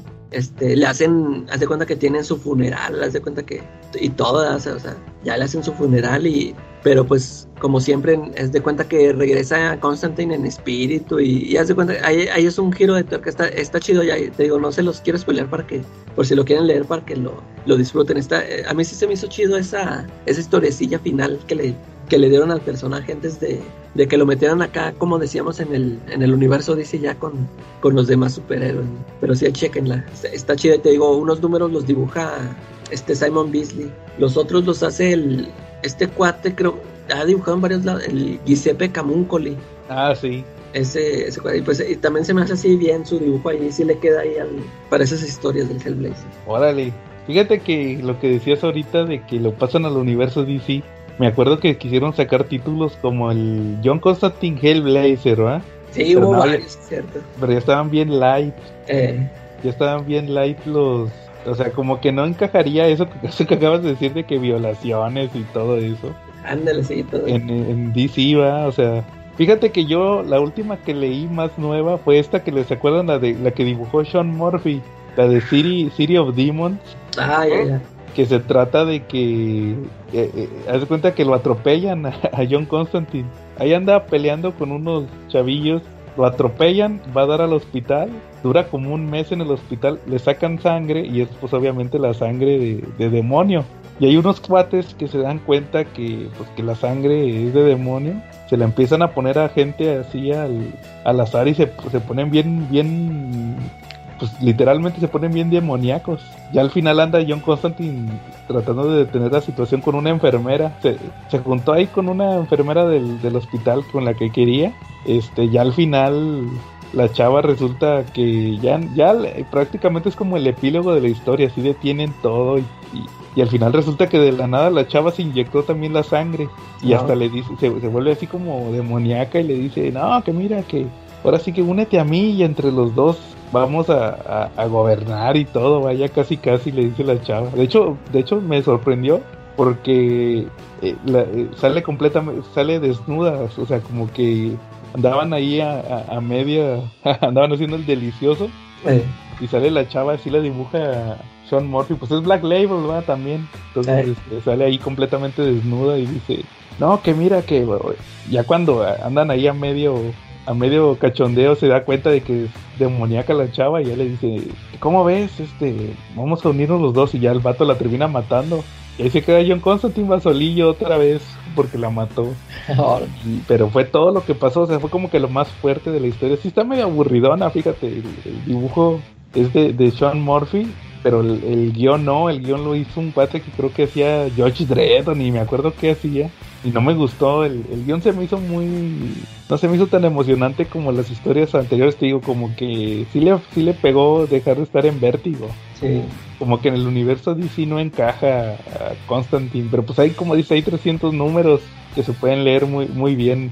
Oja- ojalá ya saquen más números de Smash, porque no pueden ni con los 40 de Sí, de jugar tenis, ¿va? no puede- Lleva, lleva 13, eh, te decía, te decía ayer que lleva 13 números.